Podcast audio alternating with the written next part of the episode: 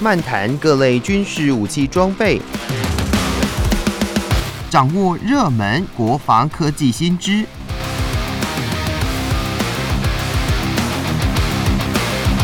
军武说早安，陪您一起领略国防知识力量。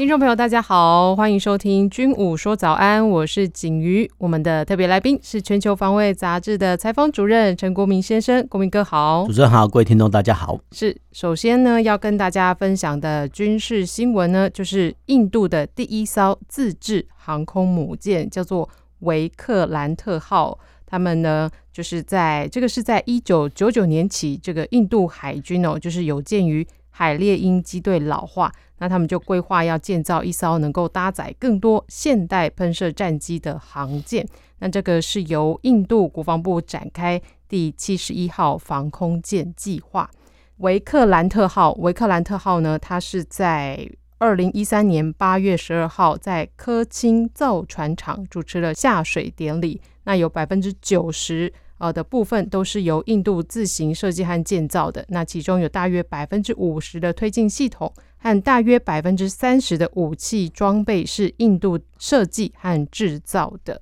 那这个计划呢，前面说到这个第七十一号防空舰计划，它的总支出哦，到他们首次的海试，呃，大约是有两千三百亿的卢比啊，花了这么多钱哦，折合大约二十九亿美元哦。那你算一算，它是从二零一三年八月下水到二零二二年才正式的成军服役，历经了八到九年的时间。那这一艘印度自制的呃第一艘的航舰是有什么样的特色要来跟大家分享呢？呃，我们要这样来看哦，这个航舰呢是啊印度自制的哈，那光是这一点哦就值得呃应该值得大家关注。那为什么会有这个维克兰特号的出现啊？因为之前哈呃印度海军呢操作了，比如说英国的一些呃。退役啊，或者是说二手的航舰，或者说反正就不是自制的航舰，所以是这个维克兰特号啊，为什么要呃赶快自制航舰呢？因为之前哈印度也有操作哈，有几艘航舰哈，但是这个航舰呢，因为排水量都会比较小哈，所以其实哈大部分是操作这个海猎鹰。那海猎鹰战机有一个特性，就是它可以垂直起降哈，但是呃你要垂直起降的话呢，其实在起飞的过程中啊会耗去大量的动能啊，换句话说。它这种海猎鹰战机哦，没有办法像哈固定跑道起降的战机哦，抽载量来的大哈，这个没有办法，因为你要从呃飞机要从呃静止，然后直接要垂直升空啊，说真的，这要浪费很大的一些动力哦，所以其实海猎鹰的携带量哈会比一般的传统战机舰载机哈来的小哦，这是它先天的限制哈。那呃这个维克兰特说真的呃也不能说蛮有趣的，我们看到整理它的新闻就想哎。居然是二零一三年八月十二号就下水，那怎么到了二零二零年十一月才做细波测试？那最近才呃算是公开成军服役。说真的，这个时间点说真的已经有点长久哈。二零一三年下水，现在二零二三年了，诶，就十年之后才下水哈。那说真的，这个还是蛮 让人惊讶，说哦，原来一艘的军舰哈要这么久的时间哈。那当然从下水到成军服役哦，那一定会引起哦中国方面的三角，这个我们等下再提哈。那为什么要取代这个海猎鹰战机？我们刚刚讲过，这个海猎鹰战机它的承载量比较小。那其实哦，有款战机叫米格十九 K 哈，MiG 二十九 K。那其实，在前苏联海海军航空队，他们已经服役过哈。那这种所谓 MiG 二十九 K 呢，它就算是传统的起降。那传统的起降的话，其实它的载灯量会比较大哈。那预计规划哦，在维克兰特号可以搭载二十六架哈。那他们哦，这种所谓战机呢，它是短场起降，但是还是呃拦截回收啊。那当然啊，为了缩短哈这个起飞的距离哈，所以其实呃维克兰特号它的上呃飞行甲板上它有略微上滑哈。这种甲板说真的呃在英国已经看得到，那很多国家哈也有看得到，比如说辽宁舰哈也是这种设计哈。那当然哈这个 MiG 二十九 K 的承载量还是比不上哈美国传统航舰的，比如说。呃，一些舰载机哈来的大哈，这个都是性能特性，没办法哈。那为什么我们要想说，哎、欸，印度为什么要这个航空母舰做什么呢？对呀、啊，我们要想说哈，其实亚洲的地理区块呢，其实分为亚洲大陆，还有一个叫印度次大陆哈。所以其实我们都不能忘记说，其实印度哈，它是一个地理面积蛮大的国家哈。那基本上讲，它就是一个三角形哈。那三角形的两端哈，就是说最啊，我们知道地图下面的尖端就是斯里兰卡，那印度哈就是一个三角形的状态啊。那呃，为了寻觅哈这个庞大的一些呃领土哦，这些领土呢，我们是指说这个三角形的海岸线哦，那领土面积就很大，那海岸线的话，基本上来讲很宽广哈。那当然哈，印度要这种所谓大型的军舰，它主要来来讲哈，除了好是做海上巡弋的范围。呃，扩大之外呢，当然最主要的还是针对哈巴基斯坦哦，这个我们先切入。大家都会觉得说，哎，最近不是中国跟印度好像呃边界冲突紧张吗？其实说的不太是哈，其实印度的天敌或者说他们的宿敌哈，基本上就是巴基斯坦哦。那巴基斯坦之前哈，因为东巴跟西巴哈曾经哈跟印度发生过战争哦，那其实呃印巴两个关系说真的是非常非常不好。那印度哈发展这个航空母舰，当然也是要用海权哈来制衡哈这个巴基斯坦哈，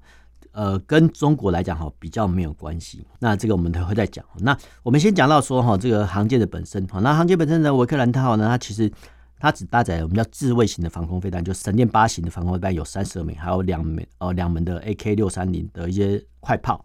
这个就算自卫的武力啊。那当然哈。这个航舰战斗群出去的话，一样会有旁边的重型的护卫舰哈，比如驱逐舰来护卫哈。但是印度能够自制一艘也是很了不起的哈，因为英国啊，英国目前只有唯二两艘航舰，那印度有一艘，说真的，这也算是一个了不起的成就了哈，了不起的成就哈。嗯、那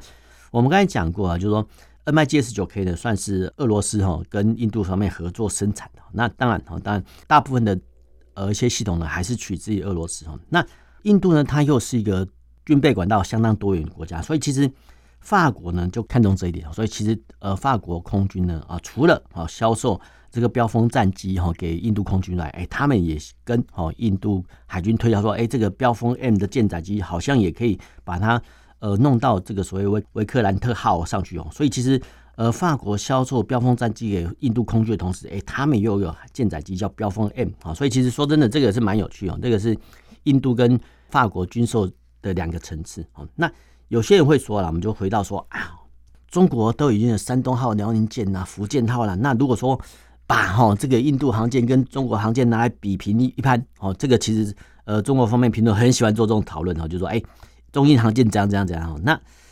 就我们实际面来看哈，因为其实说真的，到了中国到了福建号之后呢，哎，他们已经有出现了电磁弹射哈，然后呢。舰载机数量数量啊，或者是说它的性能哦，基本上讲就是呃，比如说中国的舰载机哦，他们都是所谓的歼十五。那歼十五其实脱胎于 SU 三十或 SU 二十七系列哦。那当然哦，就舰载机的携带量和载弹量还有数目哦，中国航舰呢当然是比得过哈这个印度维克兰特号，这个是没有办法。但是这种比拼呢，有没有实际的效用？说真的，好像没有什么实际的效用。因为说如果说真的两军对战的时候呢，啊，必须。中国海军的舰艇哦，千里迢迢经过马六甲海峡、安德曼海到达印度洋啊，或是说印度海军哦要经过印度洋，然后马六甲海峡哦逆行哈南南海跟哦中国军舰较量，所以其实这方面来讲哦，比拼来讲哦，中印航舰的比拼很可能在账面上很有趣哦，但实际上可能不太发生哈。就我们刚才讲过，就说中国跟印度人虽然说啊边境冲突不断哈，比如最近哈又在哈喜马拉雅山呃附近哈有一些冲突，但是呢。其实印度的宿敌居然是巴基斯坦啊！那巴基斯坦印巴呢？比如说在边界啊，其实偶尔我们会看到一些影片，都看到哎，怎么卫兵在交接的时候，这两国的士兵他就好像故意演得很夸张哦，没有错，就是在比士气哦。这基本上来讲很无聊，但是这两个国家哈在。卫少交界的时候，就这样比来比去，说的蛮蛮有趣的。那当然了，印度有，如果说哈维克兰特号已经成军服役之后呢，那其实哈说真的，它就可以有效的哈威胁这个呃巴基斯坦附近的海域哈，所以其实会很麻烦啊。这个对哈巴基斯坦来讲会很麻烦。那当然啊，巴基斯坦会看到哈，哎，这印度在加强他们的航舰的建造啊，维克兰特号呃自制航舰下水，未来哈未来我们可以推想哈，就巴基斯坦怎么样应付，就是第一个哈。他不太可能哈发展自己的航舰武力哈，基本上讲，对发展航舰要花很多的经费，那不如购置比较多的一些长城的呃反舰飞弹好来做引引。那沿岸好，就沿岸多增加哈一些警戒雷达哈，这样子建军成本呢会比较划算，会比较划算。那最后面呢，我们再回到说这个自治的问题哈。那印度是一个次大陆，那其实相关的重工业哈，其实也相当发达哈。他们有自己的造船厂，也有呃炼钢厂哈。那呃以所谓巴扎钢造船厂为例哈，他们都可以呃自制部分他们自己的生产所需要的一些装备啊。又譬如说哈，跟俄罗斯合作的布拉莫斯的巡弋飞弹、反舰飞弹等等的哈，这些呢，不管是透过授权生产哈，印度自己自制。当时候呢哦，在印度。呃，总理莫迪啊，他有口号，就是说在印度制造，就 Made in India，就是说，嗯，军工业制品呢，哦，至少要一半以上哈，都在印度当地制造哈。那在印度当地制造生产的话，其实会聘用哈当地的员工哈，所以其实呃可以增加哈当地人民的就业机会啊，促进经济成长哈。那生产这几年之后呢，哦，其实还可以跟哈原厂谈啊技术授权、生产转移等等等哈。那这些来讲哈，都是所谓我们叫跟留印度，嗯，那。这个部分所谓的呃军售的交易的手段呢，我们叫搭配啊，就是说除了好用现金外汇购买之外呢，哦，其实现代化的军售呢也都会搭配说，哎，部分的若干比例的零附件会在本土制造哈，这个是未来的呃军售的销售模式都是这样子，就是当地国有权哈要求若干百分比的一些技术产能哦，在跟留在当地国，这一点很重要。那其实我们从哈这个印度自制航舰，那当然呃有许多一些。机敏的设置还是要依赖欧美国家的厂商来支援，但是至少我们刚才讲过了哈，至少有百分之五十的推进系统跟百分之三十的武器啊，都是印度跟设计跟制造，所以其实这部分的软体呢，基本上是掌握在印度科研当局手上啊。所以其实这种艰巨方向啊，虽然说十年啊可能比不上 呃中国的山东舰跟辽宁舰，但是其实嗯这个也算是一个了不起的成就，因为其实印度发展航舰的话，可能不是针对中国，可能是针对巴基斯坦。嗯。因为像航空母舰啊，我们一般来讲可能都对美军的比较熟悉哦。诶，不晓得印度也可以自制自己的航舰，那可见呢，透过这个新闻来看，也可以知道说，印度他们的军备能力也是非常的强大的。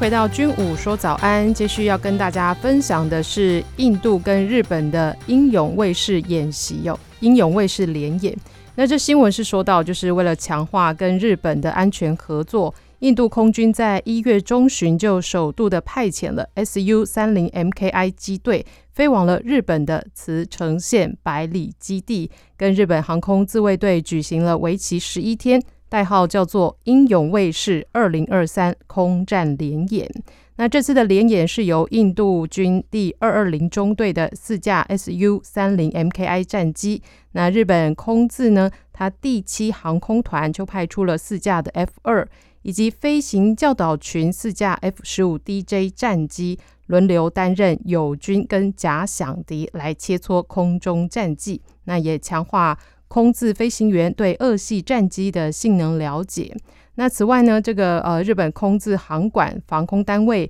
跟印度军的战机进行了空地模拟对抗，提升了战力。那说到这个新闻呢，其实也跟前面有谈到，诶，为什么印度要跟日本做这样的联演呢？是不是间接也跟巴基斯坦有关联呢？呃，我们这样来看哦，呃，日本跟印度合作哈，说真的，这个是蛮奇特，所以蛮奇特，就是说，诶、嗯。居然哈有一队的哈印度空军的战机，对，千里迢迢的从印度哦飞到这个日本去做联合演习，那大家会觉得说，哎，你们印度这个空军这个此举是否划算呢？因为为什么会这么麻烦呢？因为哈，就摊开地图上来看，我们之前讲过，印度是次大陆哈，那它是配置在哈呃亚洲地区的西南角，那日本在东北角，你知道从西南飞到东北，说真的，这个路程还蛮长的，那你又不能哈直线飞行，因为很多国家牵涉到主权跟空域，基本上讲，很多国家也不会让渡嘛。好，所以其实这一批战机呢，哦，居然有四架 Su 三十 MKI 啊，跟两架 C 十七，其实还有架加油机啊，就是说，呃，这些呢，总共一百五十名，还有一百五十名的地勤组员哈，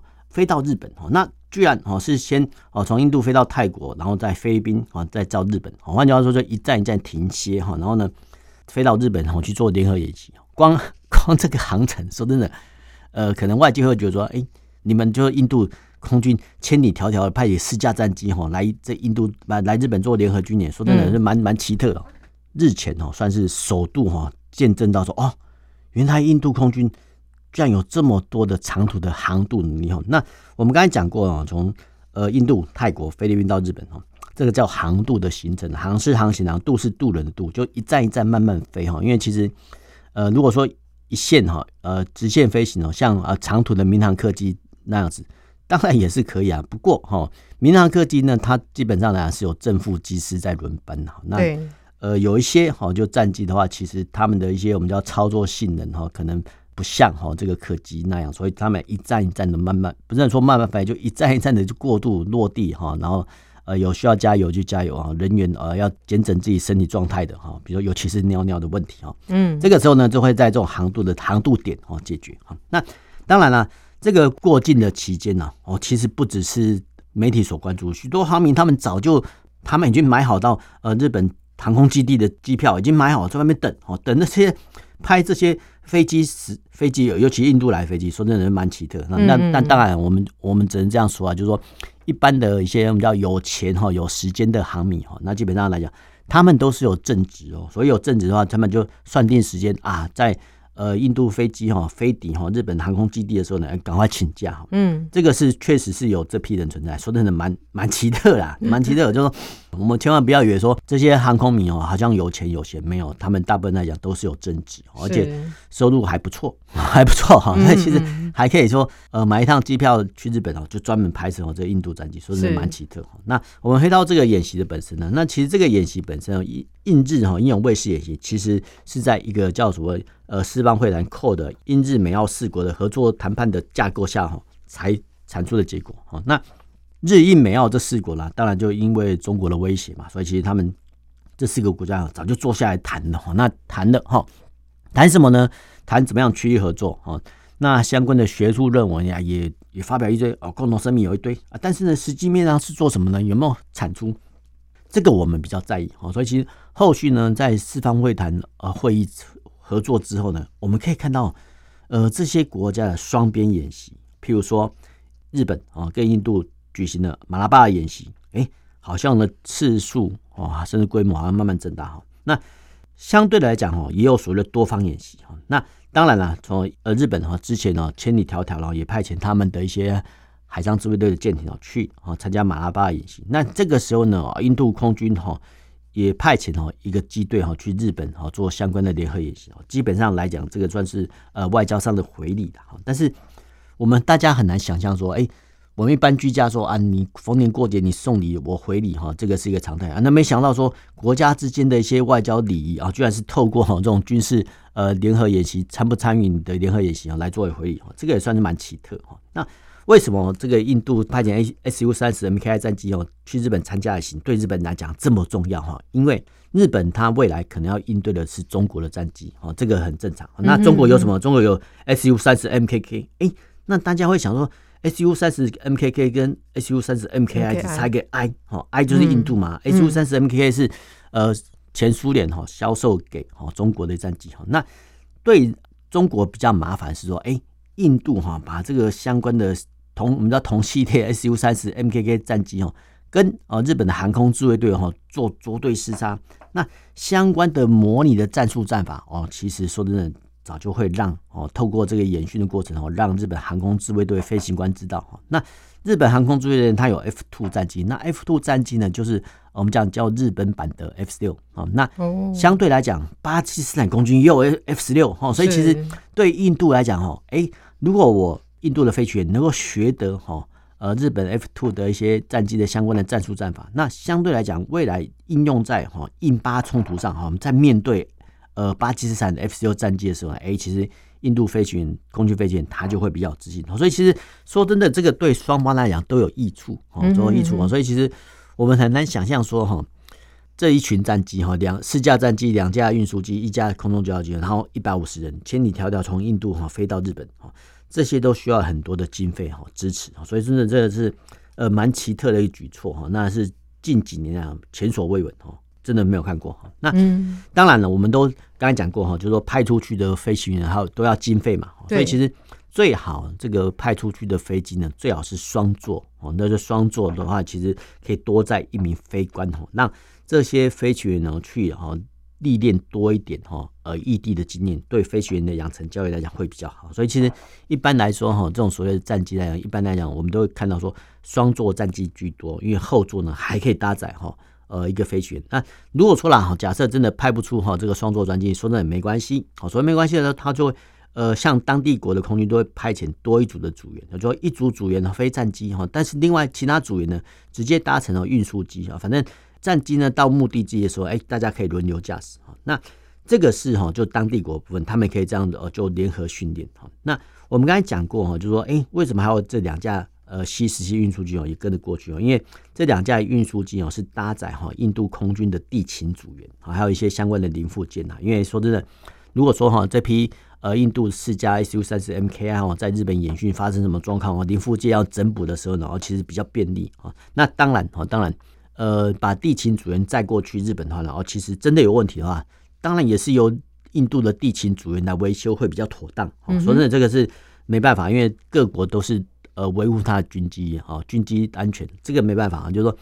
你不要碰哈其他国家的军机啊，除非哈有透过。特别的授权，所以其实我们会想说，哎，不是派遣四架战机过去就好了，其实并不然哈，就要一百五十个人哈，相关的地勤组员哈，还有一些军官哈，来去养护哈这一批战机。所以其实我们要这样来说哈，其实空军的战力的维持啊，基本上都是很贵的哈，因为战机本身就不便宜哈，那飞行员养成教育也不便宜。对，那呃每一次的飞行，假设飞行一个小时，它可能就需要十个小时的维修哈，那这些的维修成本啊，基本上。呃，外界是没有看得出来哈。那我们最后回到说哈，这个 code 呃，释放会来本身呐，因为